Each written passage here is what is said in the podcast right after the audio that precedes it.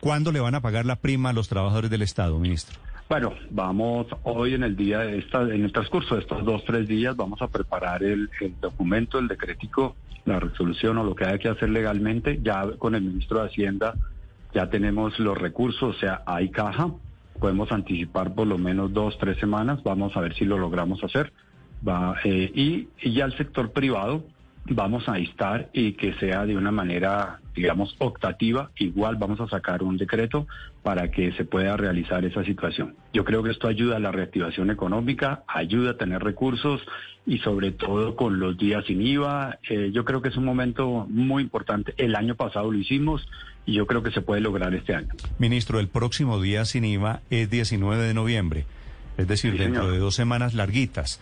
¿Alcanzará a estar la prima para ese 19 de noviembre? Acuérdese que en lo público hay que hacer una cosa que se llama eh, eh, programación anual de caja. Entonces estamos haciendo ese esfuerzo. Creeríamos que en dos, tres días tenemos la respuesta exacta para mirar las cuentas. O sea, no sería, lo, lo que quiero saber, ministro, es no sería para este día sin IVA, sino para el del 3 de diciembre. Correcto. O sea, terminando el mes de noviembre es lo más probable que lo hagamos. ¿Y, usted tiene un cálculo, ministro? ¿Eso significa alistar cuánto dinero para empleados públicos? Ay, no tengo el valor, el ministro de Hacienda lo tenía, pero es bastante plática.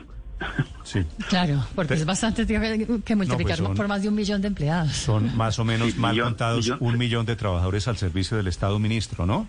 Millón trescientos mil ah, más, millón miembros, más la, miembros de la fuerza pública.